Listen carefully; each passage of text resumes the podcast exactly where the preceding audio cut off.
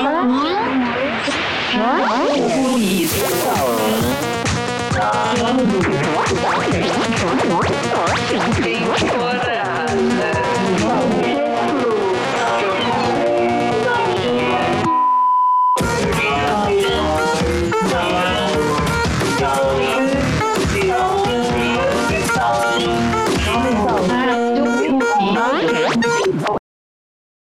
Fala galera, boa noite. Começando aqui mais um programa da Rádio Ruído. Hoje a gente vai estar tá apresentando nosso terceiro e último programa da temporada Refluxo. É, depois desse episódio, a gente vai ter um pequeno hiato para conseguir se organizar melhor e produzir a nossa segunda temporada da Rádio Ruído. Bom, hoje nosso programa vai ter um formato um pouco diferente dos dois últimos episódios. Hoje a gente vai estar tá estreando aí o formato é, entrevista e bate-papo. E para conseguir organizar melhor as ideias, a gente dividiu o programa em blocos. Hoje contamos com a participação de. Oi, gente. Meu nome é Luísa Bonfim, ressignificado no Insta. É, sou uma mulher preta, bissexual, e eu trabalho com fotografia, produção cultural e também sou cientista social.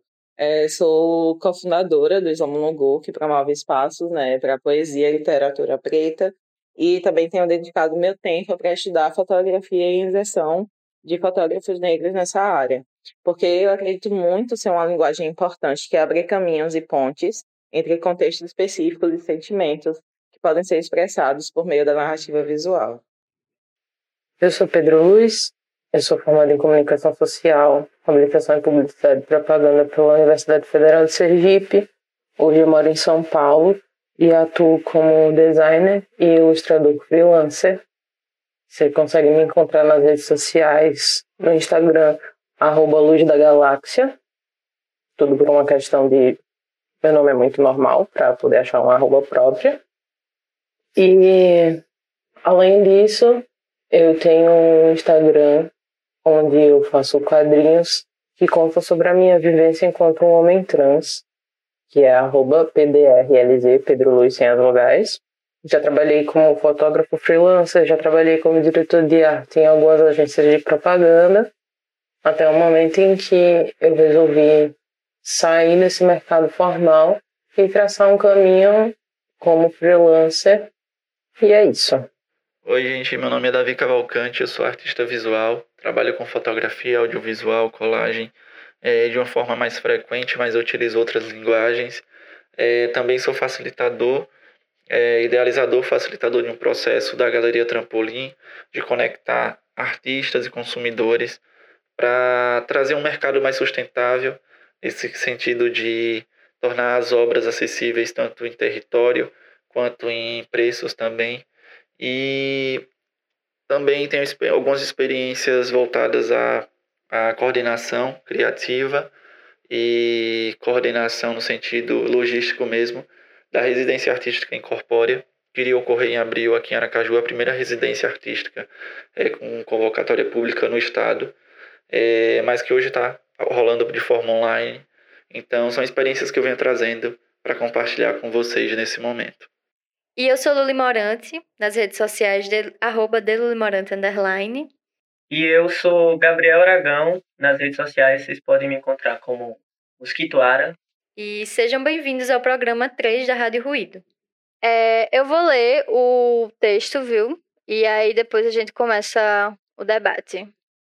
Para entendermos melhor o que está acontecendo, é preciso tomar ao pé da letra a ideia de Walter Benjamin segundo a qual o capitalismo é realmente uma religião, e a mais feroz, implacável, irracional religião que jamais existiu, porque não conhece nem redenção, nem trégua. Ela celebra um culto ininterrupto cuja liturgia é o trabalho e cujo objetivo é o dinheiro. Deus não morreu, ele se transformou. As notas passam pelas mãos a todo tempo. Através delas, Velozes elos de ligação se formam-se entre desconhecidos. Cidadãos são, em geral, atormentados pela falta de tempo e dinheiro. Os dois termos parecem estar intrincados num embate de forças. Se há um, não há outro, e vice-versa. e o combate é a tal ponto acirrado que os dois viram quase equivalentes. Há quem acredita, inclusive, que tempo é dinheiro. Muitas vezes os que almejam o conforto que o dinheiro proporciona temem virar prisioneiros do trabalho e perder seu precioso tempo. Artistas parecem especialmente atormentados por este dilema. Não há caminhos pré-estabelecidos ou garantias de carreira para artistas. O valor da arte é um enigma e se baseia em regras e complexidade infinita. Inserida no mercado, uma obra é uma moeda de troca cujo valor de face muda constantemente. Quem são os corpos que controlam esse valor? E quem ganha com essas trocas? O mercado da arte é o mercado das altas apostas. Esses pedaços de metal, de papel, de plástico com chips magnéticos e também as cifras que lemos nas telas de computadores, por vezes azuis, outras vermelhas, são índices de riqueza e de pobreza, de sucesso e de fracasso, e nos afetam cotidianamente.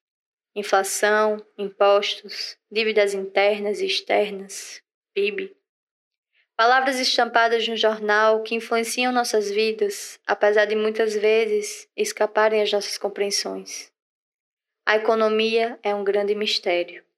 A fúria, a revolta em nossos corpos cansados pelo ritmo frenético de um sistema falido. A comoção é aguda e demonstra a insatisfação de uma maioria que não se vê representada no jogo do poder. Por aqui, parece não haver limites para os interesses financeiros.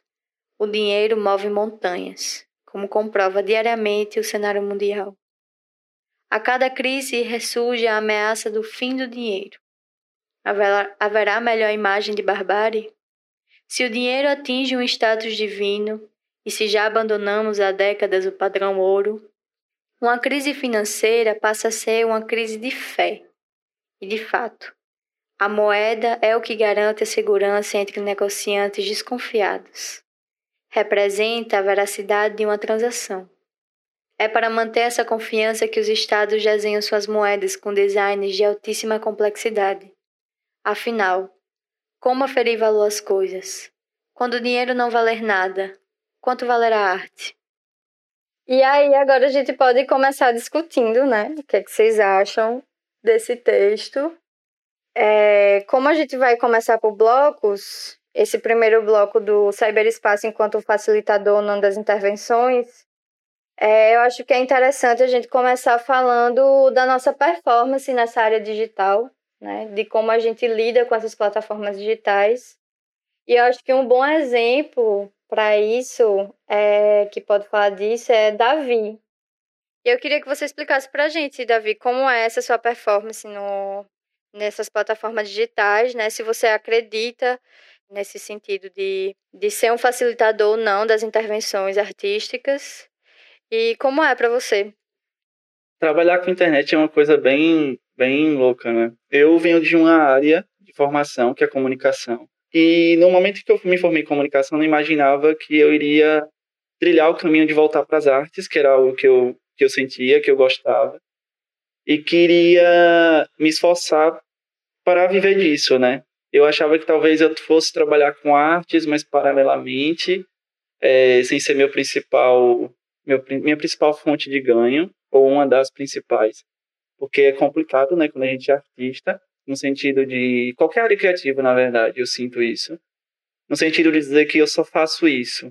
Porque, principalmente quando se está no começo, a gente faz isso, mas aquilo e aquilo porque tem que pagar as contas. E aí vai batalhando pelo principal para poder, que é o que a gente quer de fato, para poder se manter.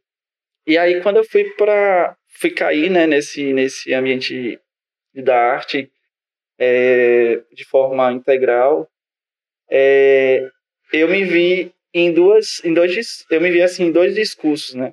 Dois, dois diálogos. Um era do lado publicitário que eu aprendi na universidade, de nossa, é, tem que se vender, tem que tem que colocar a cara mesmo e tem que ser super marqueteiro. E outro lado era do tipo de pessoa assim, tipo, cara, eu quero fazer minha arte, mas não quero ficar enchendo o saco de ninguém. É, não quero ficar enchendo o saco de ninguém é, sobre o que eu estou fazendo, que as pessoas consumam de forma natural. Só que existe um paralelo entre, entre esses dois mundos, que é que não existe o fato de que as pessoas vão consumir é, eu sinto, né, dentro da minha vivência, que as pessoas vão consumir só eu mostrando minha arte sem também querer vender, mostrar que eu estou querendo vender ela. É, dentro desse mundo capitalista, né, que a gente precisa vender para pagar contas, para poder se manter e aí continuar vivendo de arte.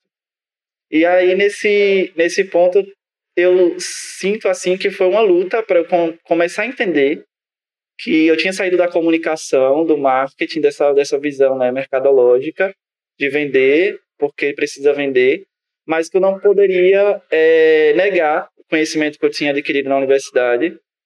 Eu não, é, eu não poderia, por exemplo, negar o conhecimento que eu tinha adquirido na universidade, negar o, o conhecimento que eu tinha, para tirar benefício disso mesmo, enquanto artista, enquanto, enquanto pessoa independente, né?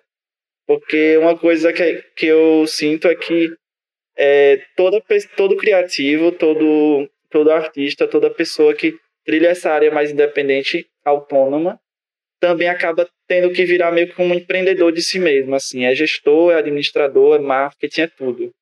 Então, eu não tenho, a gente não tem uma pessoa que vá lá publicar para a gente, não tem uma pessoa que vá resolver as burocracias ligadas a contrato é, e se interar, sei lá, de, de, de, de leis e tudo mais, é tudo a gente, né? Eu, eu, eu, e a gente vai lidando com isso. É, já tive várias experiências com a minha de digital, tanto no sentido de ser planejador lá quando eu estava tra trabalhando com agência, quando eu trabalhava com comunicação em agência de comunicação, mas na área de, de nesse campo né, artístico, eu tive algumas experiências que eu acho que foram relevantes, foram interessantes, inclusive para que eu entendesse a potência da internet melhor, conseguisse reconhecer essa potência é, trabalhando de forma mais individual, mais do meu lado. Também ver várias possibilidades, né?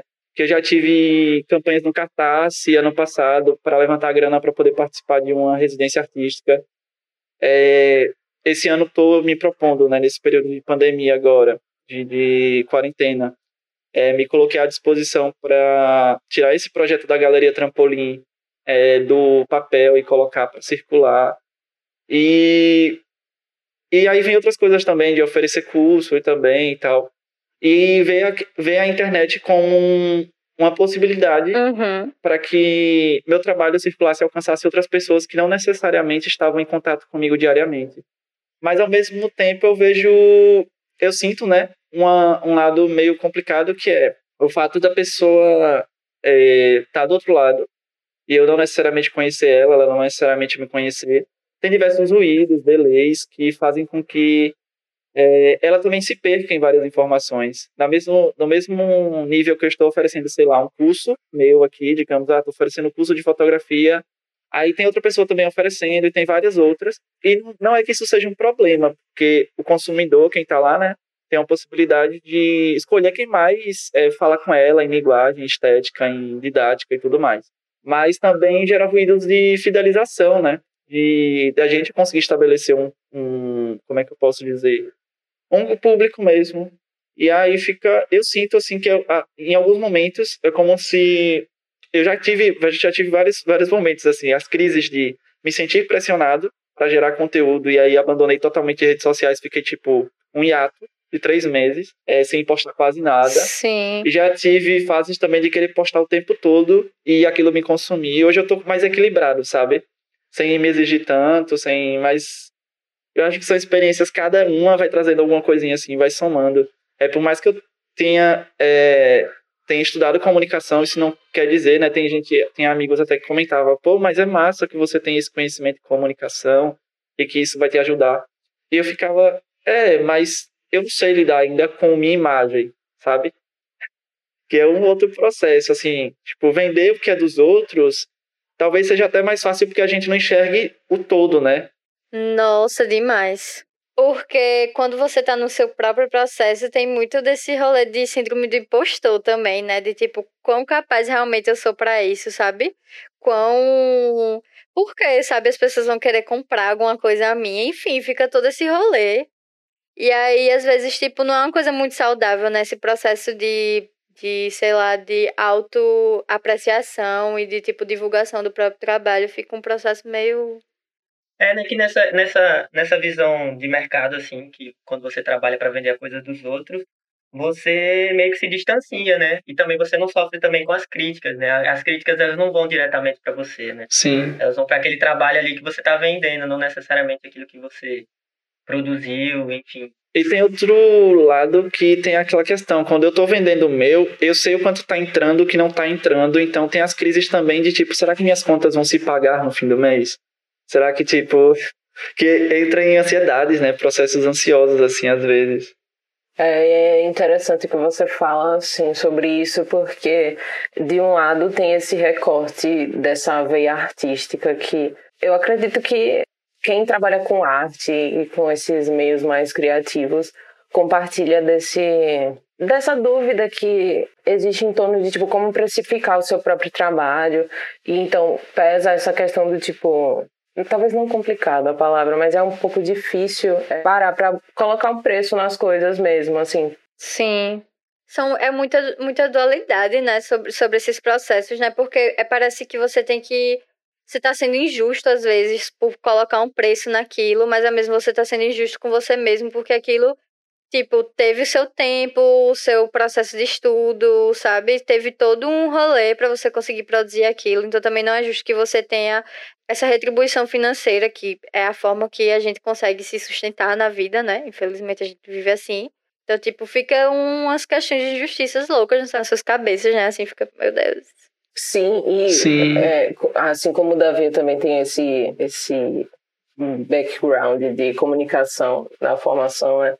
Trabalhando principalmente com publicidade e querendo ou não, da minha perspectiva, pelo menos enquanto diretor de arte, trabalhando em agências de publicidade, por exemplo, você meio que não olha o que você está fazendo como vender é, o produto do outro, porque você é uma peça de um organismo que é muito maior, de uma equipe que tem suas áreas e quando você está é, quando você é empreendedor, quando você é seu próprio chefe, né?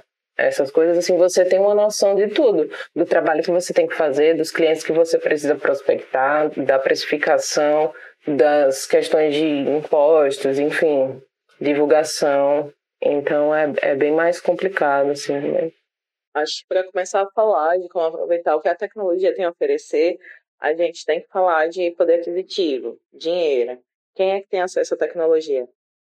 É, e eu pergunto isso pensando que as pessoas têm uma falsa sensação de que, por estarmos na era da comunicação, na era digital, né, na, era, na era tecnológica, essa tecnologia chega da mesma forma para todo mundo.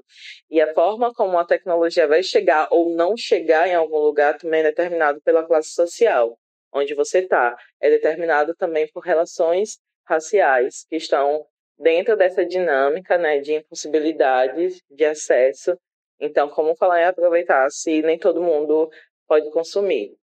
Até um celular, que é algo básico para todo mundo, é uma dificuldade para muitos artistas que eu conheço, principalmente porque estão com a cara e com a coragem, né, é, levando adiante a sua arte, disseminando é, o seu trabalho por meio de redes sociais, por meio do Instagram, e é muito positivo no sentido de que é uma plataforma que a gente pode alcançar pessoas, né? E de estar tá mostrando que a gente faz de uma forma orgânica, de uma forma que circule, mas ainda existem muitas limitações com a forma como você vai comunicar isso e fazer com que mais pessoas vejam.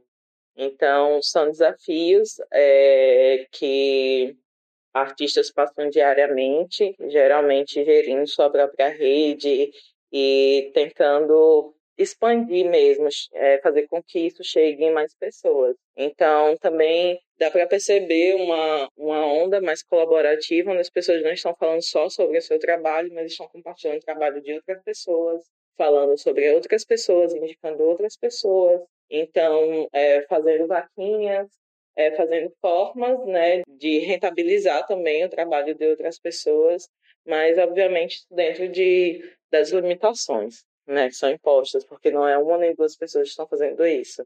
Tem toda uma classe que está condicionada a, a essa dinâmica E isso também gera não só uma concorrência, mas realmente uma impossibilidade que todo mundo consiga vender da mesma forma, por exemplo. Tem um lado irreal, Luísa, que eu acho bem interessante assim das redes sociais. Até foi, eu vi, né, numa exposição que a Bia Ferreira ela fez um vídeo de desabafo assim, uns dias atrás, umas semanas na verdade, onde algumas pessoas falavam assim, é, quando é que tu vai fazer live para levantar grana para para doação, né? Quando é que tu vai fazer live para galera? E aí, é nesse momento que a gente está vivendo, é muito interessante que as pessoas cobram muito do lado artístico, porque elas consomem muita arte enquanto estão em casa, mas não olham, tipo, que o artista está em casa e que precisa pagar contas também.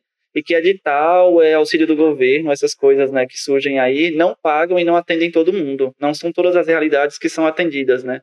Tem pessoas que conseguem auxílio, tem outras que não. Tem pessoas que passam em edital, mas nem todas conseguem apoio de edital para manter as contas.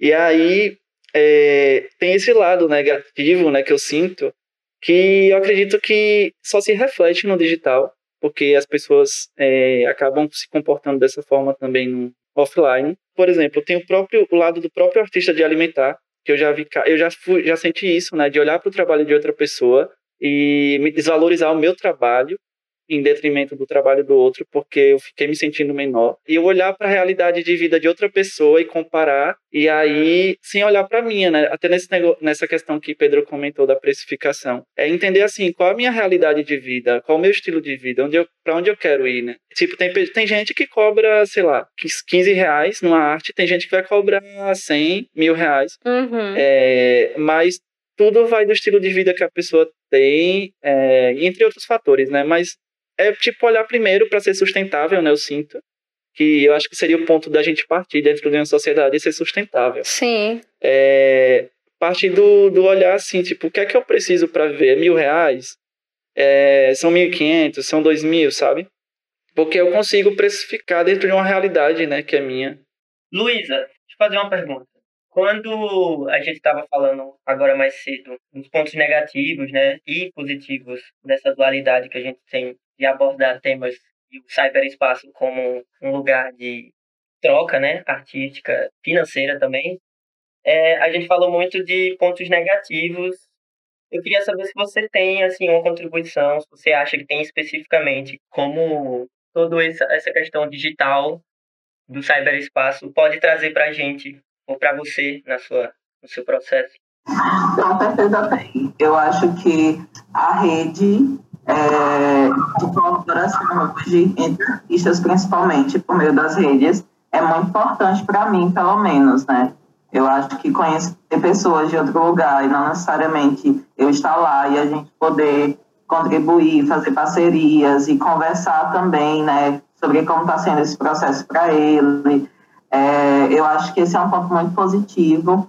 Eu acho também é, o benefício de você conseguir pôr é, ali na, na rede a sua imagem. No meu caso, as minhas fotografias, enfim, pensar em parcerias. Eu acho que eu consegui muita coisa pelo Instagram mesmo. Pessoas Sim. que eu não conhecia conseguiram, por exemplo, ser conectadas por meio de uma hashtag, ou por meio de uma causa, ou por meio de indicações. Eu acho que essa rede, onde as pessoas estão mais dispostas, inclusive, a consumir o que você vende. Eu acho que existe uma disposição maior, não só pela causa, mas também porque as pessoas se identificam com o seu trabalho, porque gostam, porque muitas pessoas já viram também o meu trajeto né, até aqui e falam, nossa, eu acompanhei você lá desde o início, sabe? Acho que essa ligação de carinho que as pessoas têm em acompanhar, pelo menos para mim, além do retorno financeiro, é também afetiva. Eu acho que alguém chegar e eu coloquei cartões postais para vender e as pessoas procurarem e comprarem cinco, dez, uma pessoa só. Assim, para mim tem tem a ver também com essas ligações afetivas que você consegue estabelecer nas redes, né? Sim. Ô Luísa, é, quando você estava falando de, dessa relação de de conseguir acompanhar alguém por proximidade na rede, por pessoas que seguem hashtag e tal, é, você tinha aquele trabalho, né, da Nós Negros. Aí eu queria que você contasse pra gente como era. E aí tinha o rolê do Masturbantes na Rua, né, também. E que foi uma coisa bem grande. Eu me lembro que na época não era muito comum ainda, pelo menos em Aracaju, ter perfis assim, tipo de coletivos de coisas assim. Eu me lembro que vocês tiveram um engajamento muito, muito, muito grande. Eu queria que você contasse como foi essa experiência de utilizar as redes nesse sentido. Eu acho que foi, assim, foi uma surpresa enorme pra gente, porque a gente começou fazendo algo que a gente gostaria de fazer, que era uma oficina de turbante. Na época a gente estava na transição capilar, conheci, hoje bastante conhecida por todo mundo. E aí a gente pensou em fazer uma atividade na escola. Depois dessa atividade na escola, a gente pensou que faria muito sentido que a gente falasse mais sobre a questão do turbante, né, todo o contexto racial dele nas escolas. Foi nosso ponto de partida. Né? E a gente começou, a, na época eu ainda estava na universidade e Rita tinha acabado de começar. E, uhum. e aí eu estava na iniciação à docência e ela estava é, em publicidade. E aí a gente começou a tentar conectar né, nossos mundos. E aí a gente conseguiu, por exemplo, pensar em didáticas voltadas para os alunos. E a gente começou a ir às escolas. E ela falou: a gente tem que ter uma página porque a gente tem que ter uma página. E eu, não, por quê? Não faz por quê? Não, não precisa. E aí a gente vai fazer. Aí a gente foi, organizou, fez as fotos. E na época era só uma página no Facebook. Isso, e o Facebook estava totalmente em alta. E aí a gente começou a compartilhar as histórias é, das escolas que a gente ia, as nossas experiências. E mais pessoas começaram a falar é, com a gente, compartilhar situações, e a gente começava a conversar com as pessoas. E a gente foi assim, bem legal ver esse feedback, uhum. né? Em 2015, no final de 2015, a gente começou a. A gente submeteu é, o nosso projeto num prêmio lá em São Paulo. E uhum. foi o Brasil Criativo, na época. E aí, a, gente, a, a primeira fase né, era falar nossa história. A segunda fase era que os projetos mais indicados iriam, iriam ser selecionados. E aí a gente teve um, um enorme retorno, pessoas votando. A gente fez campanhas na época, tudo no Facebook. Tudo no Facebook por dia. A gente tinha uma lista com professores, alunos, pessoas que se interessavam pelo nosso conteúdo e a gente compartilhava tudo Sim. que a gente fazia. E a gente conseguiu, né? E ser selecionada a partir do, do apoio virtual das pessoas. E para a gente foi muito, porque a gente teve dimensão de que a gente não só estava sendo conhecida aqui em Sergipe, mas uhum. também em outros estados. Quando a gente chegou lá, a gente chegou a, a ir para a última seletiva. E aí uhum. todo mundo tava.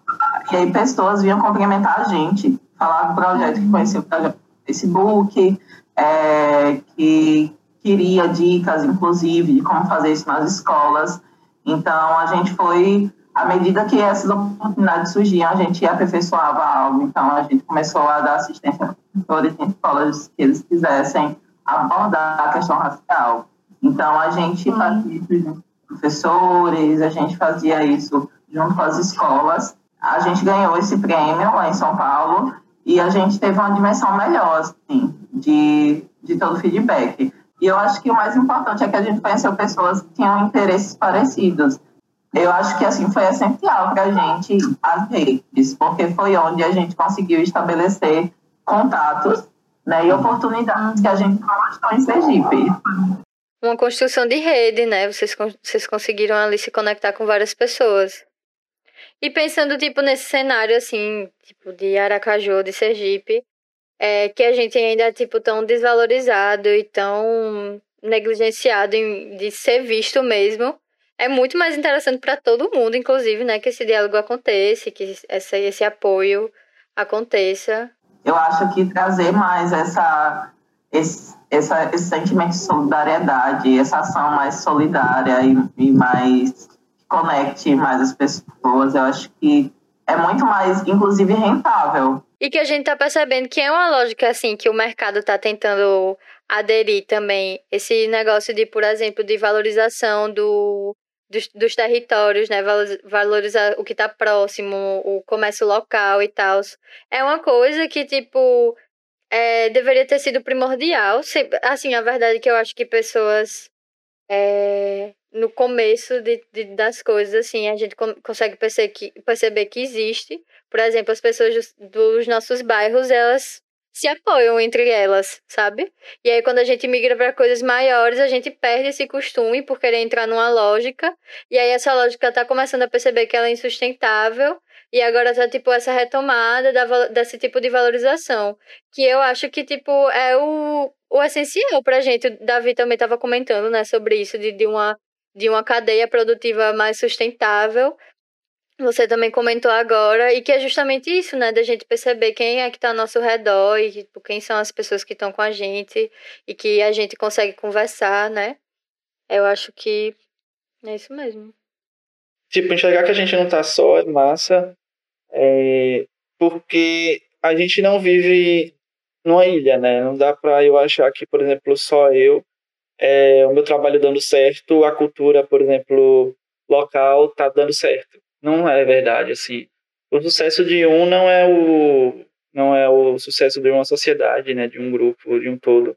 E aí eu, por exemplo, eu já tive experiência de tentar construir coletivo e fico muito feliz em ver o coletivo XP assim, as atividades, porque não é fácil, sabe? Lidar com pessoas também diferentes e conseguir encontrar pessoas que estejam aptas a somar é, e o rolê de você construir coletivamente também, a gente recai também sobre a questão que Luísa falou e a gente queria abordar mais também a fundo, e é a questão de que cada pessoa hoje, nesse sentido de é, tentar utilizar o cyberespaço, ela acaba se sobrecarregando, né? E quando você está num, num ambiente coletivo, de construção coletiva, que você olha para aquela cadeia de produção, como você tinha falado, Davi, é, a gente vê que isso pode ser, é, enfim, essa pressão, essa, essa, essa sobrecarga que as pessoas sofrem, ela pode ser suavizada. Então, o, o, o Pedro, para fechar aqui a pergunta, como é que é para você essa questão de você ter que, nesse contexto digital, é, ter que aprender muita coisa, ter que ser responsável por vários âmbitos diferentes da cadeia de produção sua como artista? Então, é aquela coisa, né? É, eu não me considero muito um especialista, porque justamente por conta dessa necessidade de precisar atender várias demandas diferentes, e isso não só é, agora, que hoje eu trabalho exclusivamente como freelancer. Eu trabalho como prestador de serviços e fazendo algumas coisas pontuais. Mas desde quando eu é, trabalhava em agência, já se via muito disso, principalmente em Aracaju, onde o trabalho não é. Esse tipo de trabalho não é muito bem remunerado, né?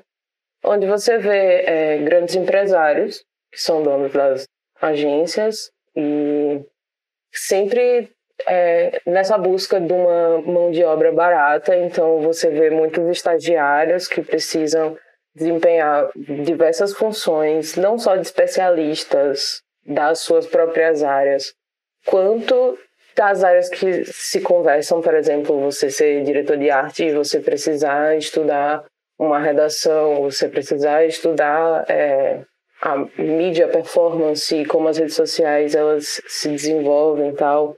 Mas ao mesmo tempo eu vejo isso como algo bom é, quando você para para pensar que além de todo esse espaço que existe, que está é, tá disponível para a gente se mostrar, para a gente usar como forma de vitrine, portfólio e até como plataforma de venda mesmo, a gente vê espaços onde você pode não só consumir é, conhecimento de outras pessoas que compartilham, como também compartilhar o seu próprio conhecimento e fazer disso também é, um tipo de negócio, né?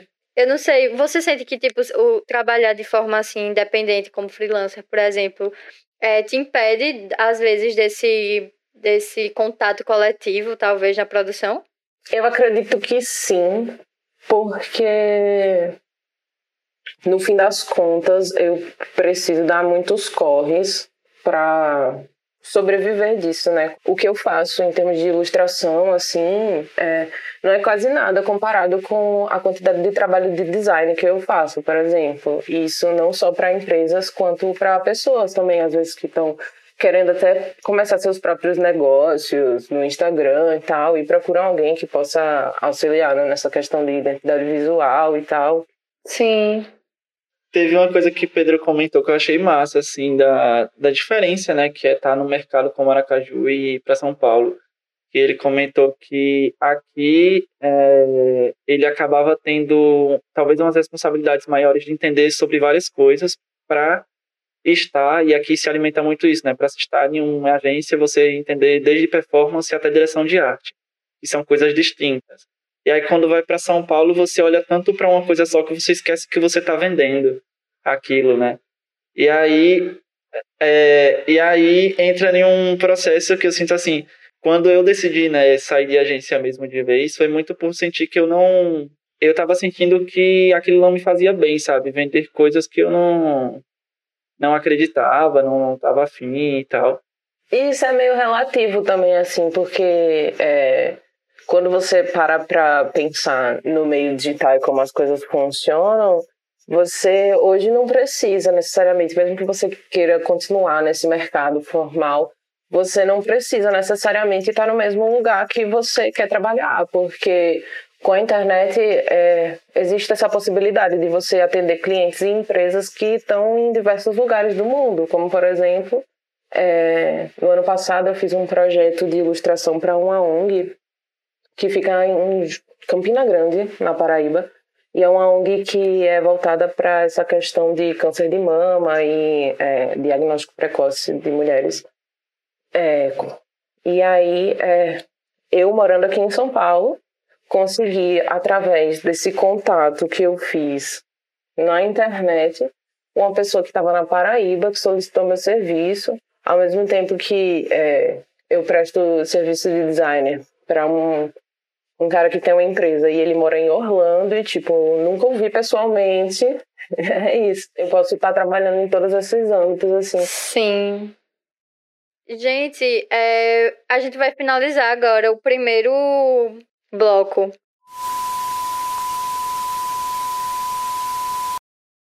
Bora começar esse segundo bloco agora. É, a gente vai falar sobre precarização e plataformização do trabalho nesse segundo bloco.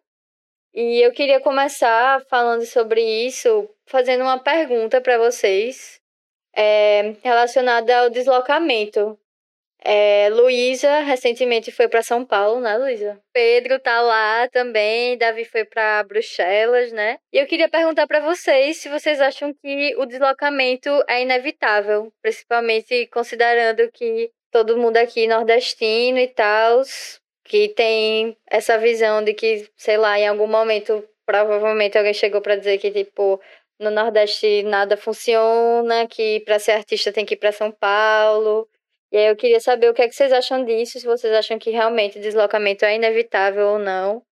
É, quais são as, as experiências que vocês tiveram com isso e como foi esse processo de sair de onde vocês são para ir para outro lugar?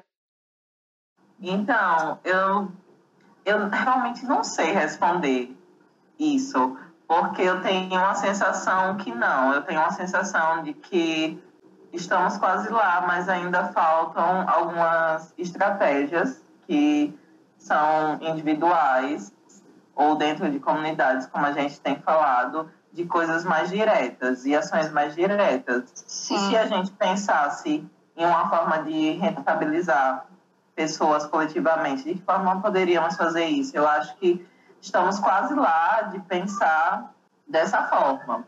Mas, ao mesmo tempo, isso também reflete, obviamente, uma, uma certa indiferença do setor público, né, com os claro. artistas, com essa parte. Mas, no meu caso, eu acho que me mudar também meio que representou uma possibilidade de estar mais perto de pessoas que eu gostaria de estar, assim, de ver é, mais coisas. De, eu acho que eu, eu fiquei muito encantada é, em ver a exposição da Rosana Paulina, eu fiquei muito assim, mexeu muito comigo ver a exposição dela na Coteca e essa possibilidade de estar perto dessas referências. é, também é um fator assim importante, né? Lá onde as pessoas estão circulando, lá onde as pessoas se conhecem com mais facilidade, onde você consegue fazer outras conexões que você poderia até fazer virtualmente, mas existe uma limitação espacial. Você não está em São Paulo para fazer algumas coisas, é um diferencial hum. dessas oportunidades mesmo. Então tem algumas diferenças também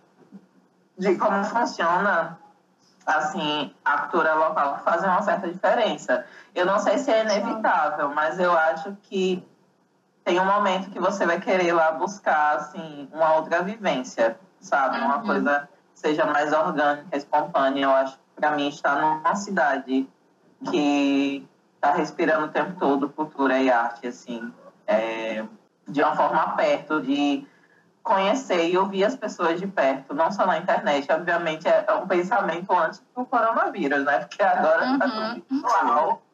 E, assim, querendo ou não, vai ser isso. Uhum. É aquela coisa, eu acredito que não deveria ser, né? Necessária essa migração. Sim. E também é um pouco do reflexo do que a gente é enquanto sociedade mesmo, tipo, enquanto brasileiro, um, um país que em grande parte olha para fora, para Europa, para Europa, para essa cultura mais assim de fora, né? Essa não sei se o, o termo que as pessoas usam para falar sobre isso é algo tipo síndrome de colonizado, mas tipo essa questão, então eu sinto que do mesmo jeito que no paralelo Brasil mundo tem esse negócio de tipo olhar para fora, dentro do Brasil a gente tem o Sudeste que é um lugar que querendo ou não concentra muito dos recursos, muito desse acesso, muito dessas oportunidades principalmente e esse negócio que Luísa falou de, de ser uma cidade que, onde você respira cultura e arte, isso é muito real, porque tipo é, Inclusive, uma das coisas que está sendo mais difícil durante essa, essa quarentena é porque às vezes você está em São Paulo andando, tipo, numa rua e você vai achar um cara vestido de Pikachu tocando Guns N' Roses, sabe? Então, tipo, é isso. Às vezes você tá no metrô e tá rolando uma exposição, você vai num evento, aí tem uma feira, você conhece vários artistas. Então, tem esses espaços, assim, que eu sinto que tem muitas feiras pelas pessoas que eu acompanho, assim, é, nas redes sociais, assim, sempre tem essa movimentação de, tipo, vamos às feiras, essa questão mais, tipo, saindo das galerias e entrando mais nessa questão independente para criar essa relação com as pessoas. Então, possibilita isso, mas eu acredito que é, se você tiver os recursos que você precisa e, e aí entra, tipo, os conhecimentos de software e também conhecimentos de como saber trabalhar com o algoritmo das, das redes que nós temos disponíveis hoje, é, é bem possível você é, conseguir crescer uma audiência grande bastante para se bastar, mas é muito difícil a gente ver isso acontecendo em outros lugares. Sim, é, tem algo que é bem interessante nessa, nessa, nesse ponto, né? Que assim a questão territorial ela afeta não só, por exemplo, nós que somos do Nordeste, olhar para São Paulo com um ar de oportunidade, mas também é o próprio brasileiro olhar para fora com esse olhar de tipo, nossa, lá tem oportunidade, lá é outra coisa. E de fato tem algumas possibilidades sim que se ampliam quando a gente sai do nosso território, né? E migra mesmo seja por, por um tempo periódico, ou seja para viver. Mas também tem um, um ponto que, que eu sinto que é de voltar para o lugar de onde onde a gente de onde a gente é e enxergar valor nisso, sabe? De entender que aqui tem muita gente foda, muita gente criativa e que o que falta muitas vezes é intermediários, que aí vem questão do setor público, iniciativas privadas também, que tem recursos para isso, como por exemplo aqui. Se a gente for olhar é, em Aracaju, digamos, um banco que é forte, o Banese, e é um banco local. Por que não se investe tanto em cultura? E só está começando agora na, na pandemia, né? E aí a gente vê como é que um banco, que é uma iniciativa privada, e o governo também podem agir em prol de intermediar esses diálogos, né, para que a sociedade tenha acesso. Quais as, as iniciativas, quais os estímulos que o poder público, as, o, os espaços privados também dão, estão abertos, inclusive, para as pessoas viabilizarem exposições, viabilizarem espaços de pontos de cultura mesmo, né? Porque é, o fato de existir é, um evento no mês organizado por um poder público não alimenta né, a cultura, não faz as pessoas circularem de um jeito geral. E aí é complicado mesmo. Uhum. E Davi, é, no contexto da Galeria Trampolim, ou não necessariamente só nele, você já experienciou essa questão da, da, da plataformaização, que é como se fosse a uberização, só que na galeria você lida, por exemplo, com o Instagram e outras plataformas, eu não sei quais. Queria saber como que você lida com isso, se você é, também já sofreu também muito com essa questão de você ter que lidar com várias questões, várias partes do processo produtivo da arte, enfim, como que é para você isso? Eu acabo, tipo, enquanto artista independente, é interessante, eu vou comentar assim, teve uma vez que alguém comentou assim, assim, pô, é, tinha alguém que achava que eu tinha ajuda de outra pessoa para fazer meus trabalhos. E eu ria, eu dizia assim, não, eu tenho que lidar com tudo sozinho, eu não, não enriquei não, para ter que lidar com, para ter uma pessoa para me auxiliar.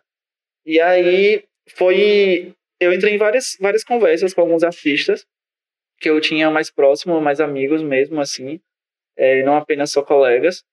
Mas uma das minhas preocupações maiores era exatamente para não cair nesse, nessa questão da uberização, sabe? Nesse processo de desvalorização, é, com esse papo de que facilita a vida de alguém.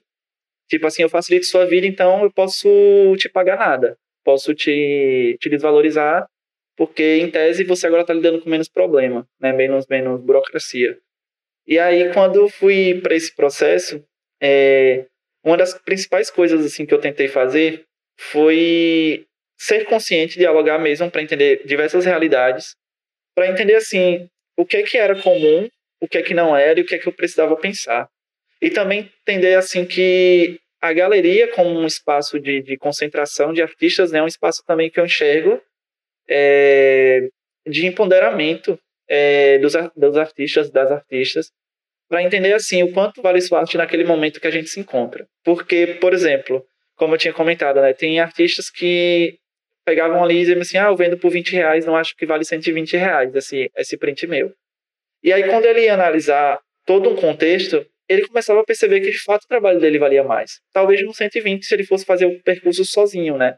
De ah, fazer o anúncio no Instagram, de montar a própria loja, de, de vender, de ir lá nos correios, de fazer todo o processo, talvez ele até vendesse mais barato. É, porque são menos pessoas envolvidas no processo. Quando são menos pessoas, a gente acaba barateando, mas eu entro num questionamento. Até onde esse, barat... esse custo menor, esse valor menor, na verdade, que se cobra, é sustentável. Porque acontece muito da gente precarizar, né? Esse processo de entender assim, ah, eu tô lidando com isso, eu tenho um tempo. Mas sim, mas quanto vale o seu tempo? Tipo, dentro desse processo? Porque foi até, eu acho Pedro comentou, né? Quer dizer que essa obra, por exemplo, ah, fiz uma fotografia, e aí essa fotografia eu vou imprimir, e aí eu tenho que pensar assim, quanto, sei lá, quantas obras eu, eu consigo vender no mês? Se essa, essa for minha única fonte de renda. Se eu vendo 10. E aí eu penso assim, tá, mas essas 10 elas têm que ser vendidas pelo menos a quanto para eu conseguir manter um custo, né? Conseguir pagar esses custos, primeiro de produção, de impressão, de envio, e depois ainda conseguir me, me sustentar enquanto artista. Ou talvez diversificar canais, né? Como, como hoje em dia eu acabo vivendo isso, né? De ensinar é, sobre fotografia, sobre processo criativo. E aí é uma fonte de renda, é, de vender meu, minhas, meus, minhas obras, meus prints, e aí ser outra fonte de renda. E agora a galeria entra, mas nesse momento eu vejo muito mais no sentido de pegar o dinheiro da própria galeria para investir futuramente em um espaço que não é grande o dinheiro, é, é irrisório assim, é nesse momento, é de investir na, na retroalimentar para poder gerar mais, mais espaço, né, para a gente poder ter espaço para expor o trabalho. É muito complicado mesmo quando a gente vai para esse processo coletivo de terceirização, que, que, de certa forma, os artistas terceirizam o processo de venda, o processo de impressão, porque a única responsabilidade, né, a única obrigação que eu coloco, assim, é que eles enviem o trabalho em boa qualidade, para que o estúdio de impressão possa viabilizar a impressão em boa qualidade e tudo mais. Só que a partir do momento que eles, eles terceirizam isso, eles ganham tempo também, né, para produzir, para não, não gerarem ali algumas preocupações. E aí entender assim que, tipo, eu quero ter um contato muito próximo, sabe? O primeiro ponto para não cair no papo da uberização é ter um contato próximo com os artistas, sabe? Não criar um login lá onde a pessoa só cadastre as obras e eu nunca saiba quem é essa pessoa. Mas ele assim, eu quero saber o teu contexto, de onde você vem, o que é que, quais são as suas dificuldades. A gente tem inserido num processo de avanços tecnológicos que permitiram uma outra forma de exploração do trabalho, né, de certa forma. Então, pensando no contexto da arte e no mercado da fotografia, o desemprego acaba levando para condições ainda mais complexas. Quem é que define o rol do meu trabalho? Quem é que define o tempo? É, os meus equipamentos, eles estão cobertos no valor final. E esse valor final vai ser respeitado pelo cliente. Então, a falta de regulamentação, é, novas formas de exploração, né? Porque isso não é novo, mas quando se pensa no contexto tecnológico, se agravou mais ainda. Gente, é, então, essa, essa conversa agora, ela levou, vai levar a gente diretamente para o próximo bloco, né? Olha o terceiro bloco aí, minha gente. A gente já está num gancho muito bom aqui que eu queria perguntar para você, Luísa. Que você tinha falado é, sobre a questão de trabalhar a legalização dos seus trabalhos, né? De, de investir nesse, nesse conhecimento, né? De explorar como que você pode fazer com que os caminhos legais para remuneração do seu trabalho seja, sejam viáveis, né?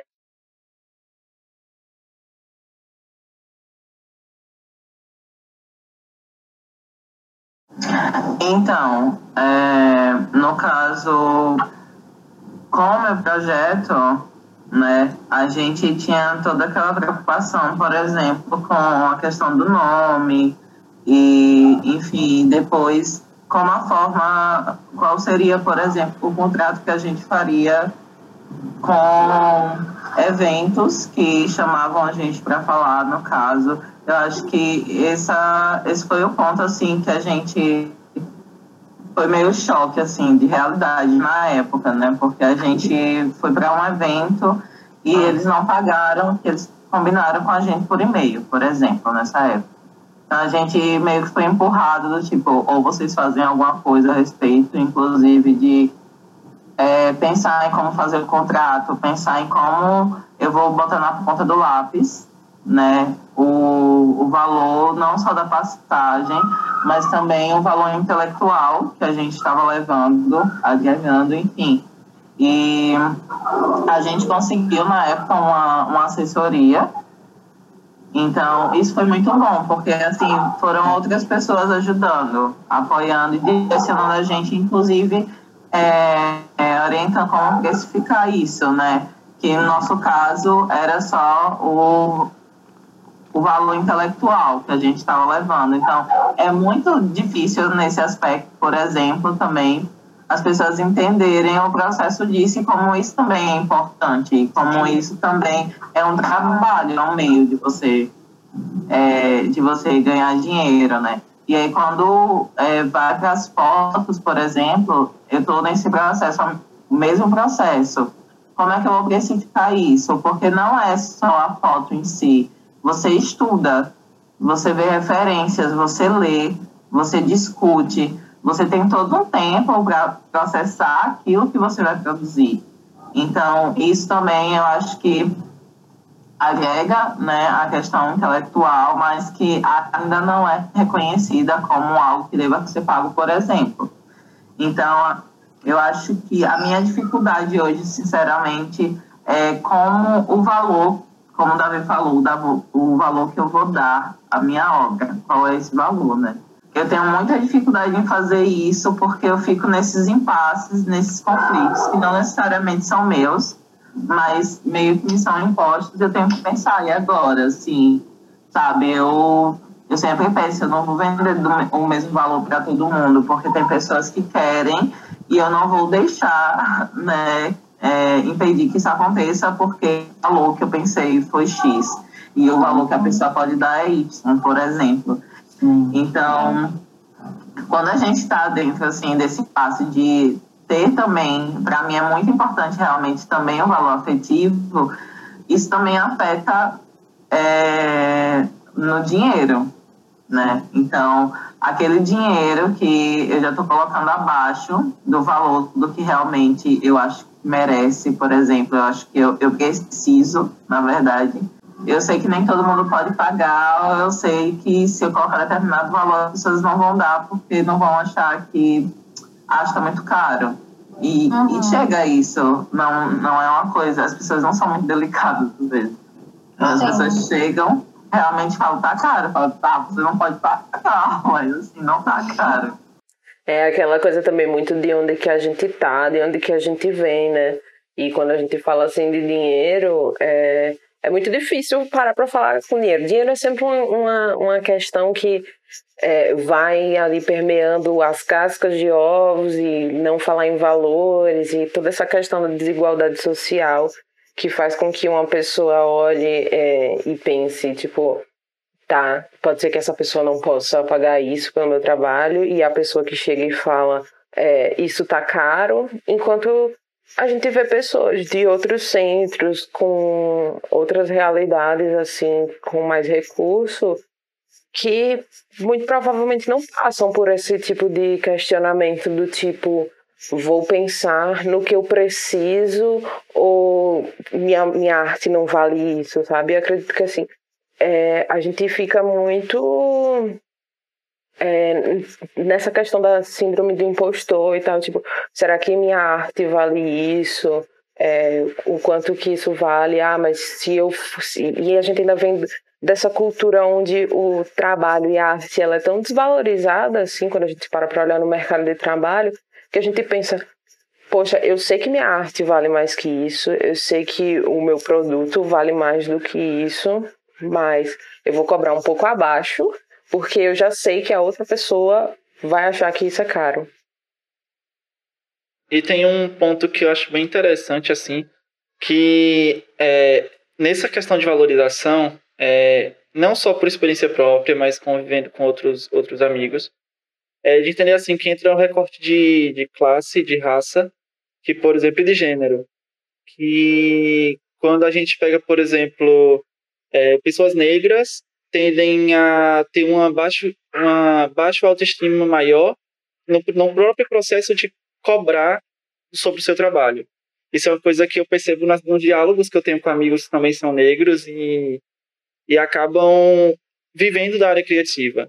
É, também quando vai para gênero, é outra coisa também, né, que acaba entrando, que, que acaba ocorrendo a desvalorização. É, já vi, por exemplo, em grupo, é, para você ter uma ideia, assim, comentários absurdos. É, uma pessoa, uma menina, por exemplo, tem uma câmera que custa 5 mil, uma Leica, e ela comenta assim, pessoal, tô com um problema X. E aí vem um cara e comenta assim, supondo que você sabe usar, eu digo assim, cara, a pessoa comprou cinco, uma câmera que custa 5 mil reais, assim, tipo, analógica. Para ela dar 5 mil reais, ela sabe usar, por favor. Não vem com um comentário desse. E a gente já percebe que é um processo de, de, de sexismo, né, do machismo todo, que afeta também até na hora de, de cobrar, né, de remuneração, de como isso vai se dar esse processo. E aí, é, quando a gente também tem um paralelo assim, que eu estava vendo uma discussão um tempo atrás, que é quando uma pessoa viaja, por exemplo, até eu, vocês, é, quando a gente viaja, por exemplo, se a gente está em um espaço X dito, aqui é uma galeria de arte, e aí alguém está vendendo, por exemplo, ou no museu, e aí alguém está vendendo uma bolsa, um exemplo de palha, na lojinha do museu, cobrando 100 reais por uma bolsa de palha. Aí você vai, sai no calçadão do centro de Aracaju, um exemplo, e a pessoa está vendendo a bolsa de palha por 60 o turista que chega, às vezes, ele quer negociar com a pessoa que está vendendo a 60, mas paga 100 tranquilo lá no museu, sabe? Que é o espaço onde a pessoa tá, ela tipo assim, não vale, ela não quer, não quer pinchinchar, não quer negociar. Mas entra no processo de desvalorização da pessoa que está vendendo na rua, dependendo do espaço onde ela está vendendo, entra nesse processo, né? Que, que é bem complexo, assim, tipo de, de lidar. Sim, esse aspecto racial, assim, porque a gente ainda está falando né, no geral, como a gente sente no geral, mas a gente sabe que principalmente no nesse setor que é alternativo, pessoas pretas são mal pagas. Uhum. pouco pagas. Do tipo, é uma realidade, ainda tem isso, né? Porque você tem a obra, mas as pessoas não obram, não olham só isso, olham também a sua cara. E eu acho que isso também essa sensação de que as pessoas pagam mais. Se você tiver uma, sabe, uma estética aceitável, é, ou também tem aquela questão de você ser sempre nichado, você é sempre uma, um fotógrafo preto. E assim, obviamente a gente tem essa onda de afirmação que é importante, mas sempre tentam setorizar, como se raça fosse algo meio que separado. Essa aqui é a fotografia preta. Os fotógrafos pretos no mundo da fotografia, sabe? Do tipo, eu preciso nichar para que eu apareça, para que eu talvez tenha uma possibilidade de ser melhor paga, ou você tem que abordar a questão racial, ou você tem que abordar a questão de gênero. Eu acho que eu estou num processo muito de, olha, eu não quero mexer nas minhas feridas em certas coisas, só para produzir uma coisa que seja mais palatável para as pessoas. Se isso for o processo natural meu, ok, mas não com uma finalidade única. Mas eu acho que a gente meio que é empurrado para isso, de certa forma, tá entendendo? Pois é, e, e até quando você olha para o recorte das, das próprias galerias grandes de arte mesmo, você vê que tem muito essa, essa resistência em relação à arte preta, né? De você fazer a arte falando sobre isso, mas ao mesmo tempo, quando você consegue entrar nesses espaços, o que é esperado pelas pessoas que fazem esse tipo de curadoria é que você, enquanto preto, você vai estar fazendo arte falando sobre pretos e, e você se resume a isso. Você não pode ser um preto que faz artes sobre flores, sabe, libélulas. Não, você tem que falar, você tem que estar ali o tempo inteiro, não só se entrando dentro dessa caixa, mas tipo como se fosse o seu papel na sociedade de conscientizar as outras pessoas sobre isso, porque você é. E que você deveria agradecer isso, né? ainda por cima esperam isso, né? De certa forma, é como se do tipo, o Rafa também entrasse como um produto nessa onda que a gente vê. Né? Obviamente, a gente tem alguns direcionamentos assim que são importantes, que não necessariamente para mim são avanços, mas são alguns direcionamentos. Mas eu acho que a raça está sendo fragmentada dentro de uma lógica de consumo também, uhum. sabe? E eu acho que isso é problemático para a gente. Problemático porque raça é, é, não é um produto, é conhecimento, é vida, são processos. Eu acho que se cada um colocar aqui o que é, situações que passou racialmente, sabe? São coisas que são complexas, não são coisas que são vendáveis, sabe? São dores, dores que não vai passar de um, do dia para a noite, que a gente vai ter que remoer todos os dias, todos os dias. A raça é tudo que a gente vive, não tem como a gente descolar disso. Então, quando acaba fragmentando e tornando também um consumo, ele acaba sendo reduzido, de certa forma, a um estereótipo que as pessoas veem como positivo, mas na verdade essa setorização acaba se prejudicando a gente de alguma forma, e eu falo isso também como indivíduo subjetivo, não só como uma fotógrafa ou profissional, mas pensando também nos meus processos artísticos são sensíveis, que são das minhas experiências. Com... Isso me lembra de uma, uma, é uma, é uma aula, acho que do Tarcísio, Tarcísio Silva, que ele fala e ele dialoga em torno disso, como que a raça é uma tecnologia, a criação da raça é uma tecnologia para fazer com que as pessoas, enfim, é, é, sejam, sejam segmentadas, né? E a partir disso, é, todo um processo de, de enfim, menor acesso é, é disponibilizado para as pessoas racializadas, né? E eu queria aproveitar que a gente está nessa área agora e queria perguntar para vocês todos, não, não é específico para ninguém, porque na minha área é, específica, né, que eu mexo com música, eu, eu já tive uma pesquisa particular sobre, por exemplo, como que você faz para legalmente vender um CD físico ou um CD digital. Isso é todo um processo burocrático que você precisa para passar, para, enfim, registrar essas coisas e essas coisas serem suas de fato legalmente. E, enfim, eu, eu sei que isso acontece para as áreas de vocês também, não necessariamente com a música, mas queria saber o que vocês têm aí para falar sobre isso, né? Os percursos burocráticos que a gente tem. pois é. É complicado, né? Porque tem toda essa questão, o que a Luísa falou da experiência que elas tiveram de, tipo, combinar um valor para estar tá fazendo aquele serviço e isso não ser respeitado. Então, enquanto profissional liberal, assim, né, a gente tem, precisa se garantir de contratos, eu particularmente, sim, até recorrer a, tipo, nota fiscal, essas coisas assim. Senão as pessoas estão a galera é muito traiçoeira, velho. É, e é, é muito complicado, porque até se você for parar pra voltar um pouco na questão da, da uberização, e tipo, não só isso, tem várias plataformas onde você tem ali a, a possibilidade de vender suas ilustrações autorais, de você vender é, seu serviço de design, mas você tá ali concorrendo com várias pessoas, onde vai ter uma pessoa que vai estar tá cobrando cinco reais para fazer a identidade visual de uma marca, e você sabe que isso não se sustenta, sabe? Então, eu acredito que tem que rolar muito esse empoderamento. Nunca passei por nenhuma situação que eu precisasse fazer alguma coisa do tipo registro de patente, essas coisas, nem de processar ninguém, sabe? Nunca vi. Mas a gente sabe aí que com a internet é muito difícil de você ter controle sobre o que é seu, né? Tipo, porque se você tá ali num lugar onde é, tudo é gratuito, né? Muito provavelmente o produto é você. Então, quando a gente usa desses meios, assim, das plataformas para divulgação e tal, a gente não tem controle sobre o que vai acontecer com aquilo. E tem gente que é sacana né, na internet, tipo assim, vê o teu trabalho de ilustração e aí vai, copia e começa a compartilhar, e daqui a pouco é meio que vira um, um campo de batalha em alguns momentos, assim, é, de tem que se precaver de todos os lados, né?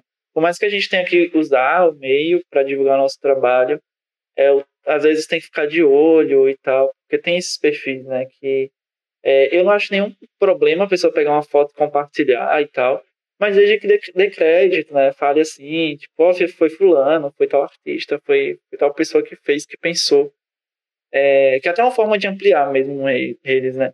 Nesse processo de, de de burocratização, né, digamos assim, que é necessária, essas burocracias da vida, para que a gente se proteja, eu acabo pensando né, nessa questão de fotografia, de venda e tudo mais.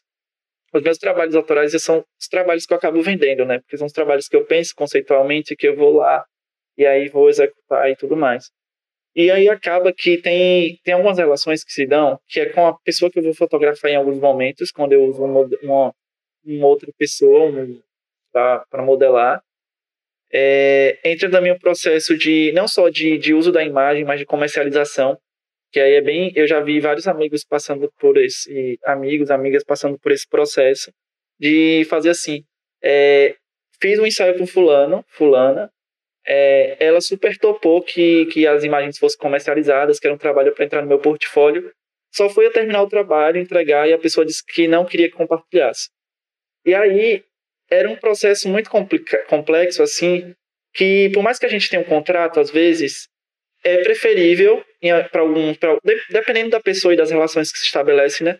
É preferível a gente deixar de lado o contrato e dizer assim, ok, você não quer que eu compartilhe, eu não vou compartilhar, apesar de termos combinado isso.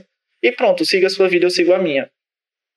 Ah, acho que nesse caso é, é sempre é bastante importante você colocar uma cláusula no seu contrato, colocando assim que aquele, aquelas imagens elas vão ser usadas para nem que seja para autopromoção, para colocar no seu portfólio.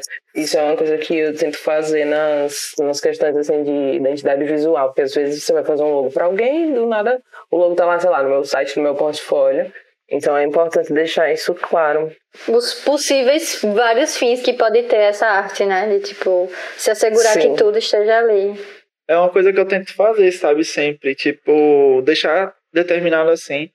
E ficar atento, né? Porque, assim, existe a questão de comercialização, que quando a gente entra nessas relações, né? De usar uma imagem de outra pessoa, às vezes repassar uma parte do valor, porque a pessoa está cedendo a imagem dela para a criação de uma obra que eu acho interessante, principalmente quando eu não tinha dinheiro, por exemplo, para bancar o cachê da modelo, do modelo, é, naquele trabalho. E aí deixa isso bem, bem explícito, né? Que um ruído que a gente deixa no nosso trabalho, nas relações que a gente estabelece, pode acabar com a imagem de uma pessoa e às vezes ser um, um som mal entendido, sabe? Pois é, e é bem complicado também essa questão, né, entrando de novo nessa questão do você ser seu próprio gerente, seu próprio chefe, porque acaba que mesmo com todos esses cuidados que você tem, a gente não parou ainda para pensar em toda a questão trabalhística, né?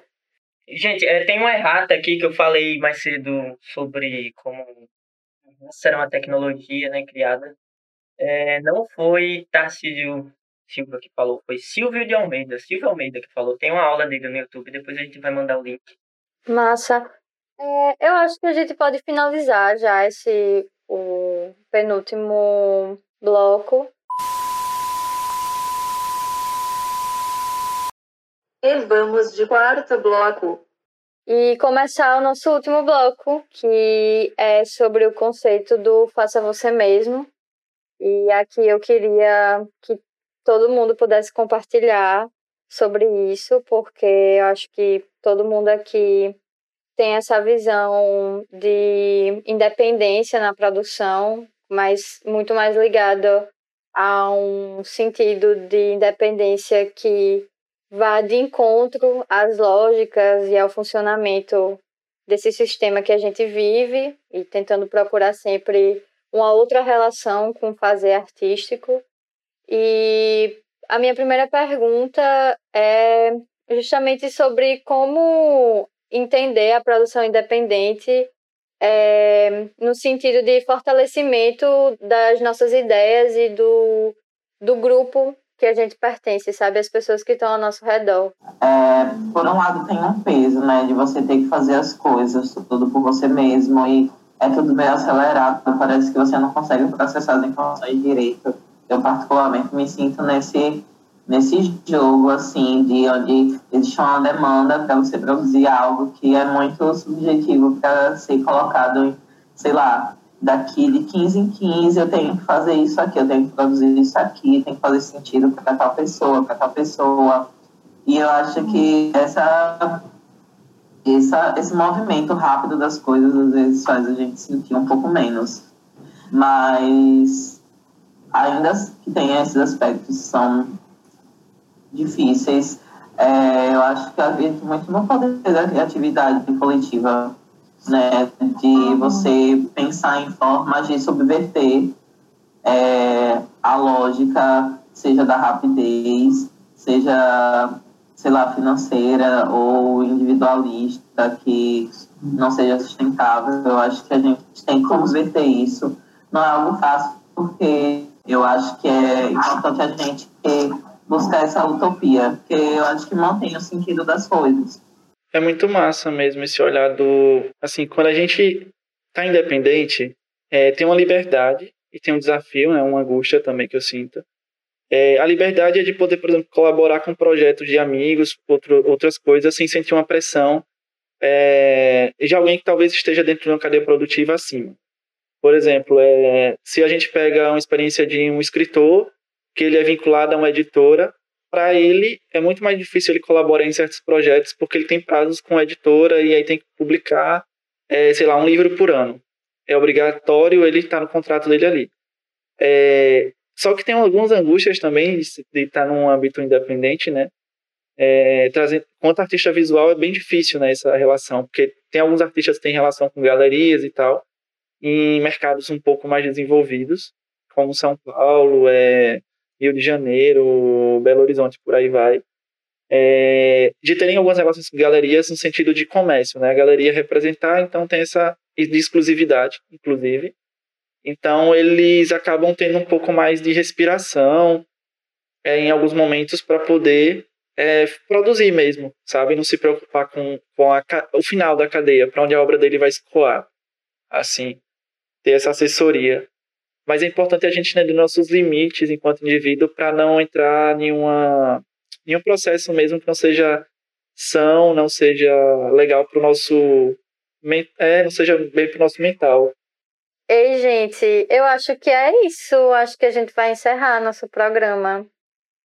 E eu queria agradecer muito a vocês. Vocês são pessoas que eu fico toda, sei lá, velho, sem jeito até de falar, porque são referências assim. e. Oxe, não, velho. Saibam que, tipo, vocês são pessoas importantes não só pra nossa bolha nem nada, mas pro mundo mesmo. E eu espero que vocês nunca desistam de acreditar no potencial da, das coisas que vocês fazem. Tipo, obrigada mesmo. Pô, que foda você Obrigado, falar irmã. isso. Eu agradeço muito pelo convite. Oh, meu Deus. Aquelas. É, eu fico pensando assim, tipo, porque quando eu vi é, vocês colocando, tipo, o coletivo XP, entrando na, nas redes e lançaram o próprio desafio, né? Sim. E eu até comentei que, tipo, é muito gratificante ver que existem pessoas fazendo esses corres, tipo, dando esses corres para fazer com esse tipo de, de conexão aconteça, sabe? Eu acho muito importante a gente estar aqui discutindo essas coisas, os outros episódios também que foram maravilhosos. e eu fico muito feliz de receber o convite. Fiquei meio assim, tipo, oh, meu Deus, o que é que eu vou falar? Oi, sempre tem esse negócio da pessoa achar que não sabe o que falar, velho. Né? Tava assim, na primeira, na primeira vez que eu comecei a falar na gravação desse programa, eu tava todo me tremendo aqui. aí Eu parei assim, nossa, tá aqui, ninguém tá nem me vendo, eu tô todo nervoso. Então, obrigada aí pelo espaço. E obrigado por vocês se disponibilizarem, né? A abrir esse tipo de discussão aí. É importante, é importante, velho. Muito obrigado vocês todos. Davi, Pedro, Luísa. Espero que vocês tenham gostado das perguntas que a gente fez, Sim. dos temas que a gente tem abordado. Eu amei, E- assim. Eu amei. E assim, muito obrigada por trazer essa perspectiva também, sabe? É, quando eu vi que eu tava com. que Davi também ia participar, também fiquei nervosa, né? É,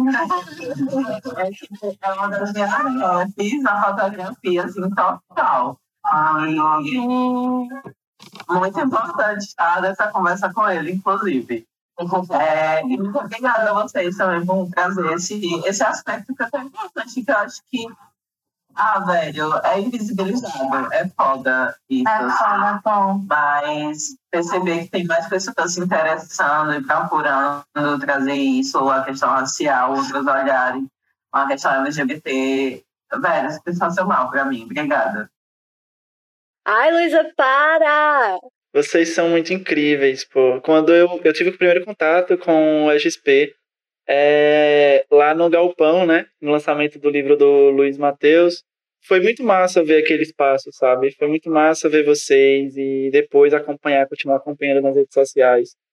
Porque Aracaju precisa muito de coletivos, sabe? Eu acho que o mundo, nossa, nossa sociedade precisa muito de coletivos para que a gente saia dessas, dessas nossas bolhas e pense um pouco além. E eu amei assim as perspectivas de, de Pedro, de Luísa. É, Luísa está em São Paulo, mas já mandou muito aqui em Aracaju com, com o pessoal do, do Mulungu, do, do Turbantes também, do Nós Negros. É tipo, Ai, sim, Mulungu, velho. Toda vez que eu ia, ficava arrepiada, É velho. Porque aquilo forte. dali era, tipo, parecia que eu tava em, em um universo. Ai, gente, eu- tipo, vocês estão falando de Aracaju, eu já tô começando a ficar com saudade. é gatilho, gatilho para querer ir Gatilho demais. Né? Mas eu quero agradecer, sabe, a vocês. Eu acho que espaços como esse são muito importantes para que a gente, é, para além desse diálogo, né? Eu acredito muito em que esses espaços também formam pessoas, sabe? Formam pensamentos e questões e vão evoluindo é, o todo, assim. E vida longa ao Coletivo XP, vida longa às nossas criações, às nossas experimentações e vamos nos cuidando, né? Para em breve nos aglomerarmos no galpão. Ai, gente, obrigada, obrigada mesmo, velho. Por favor, se cuidem. Amem as pessoas que estão dos seus lados. dos seus lados? Do seu lado. Tem dois lados, né? Cabe a outras E- pessoas. Tem dois lados, pois é. Gente, um Beijo. beijo, viu? Obrigada. Durmam bem, Vocês se cuidem. Muito Tchauzinho. obrigado, gente. Boa noite a todos. Tchau, tchau.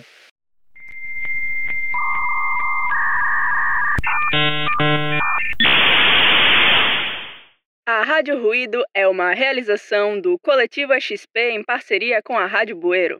O programa de hoje foi apresentado por Luli Morante e Mosquito Aragão, com participações de Luísa Bonfim, Davi Cavalcante e Pedro Luiz. Editado por Bruna Novelli e Clara Bueno, Vinheta por Laís Ramos e Mosquito Aragão e Identidade Visual por Medevi. Foi?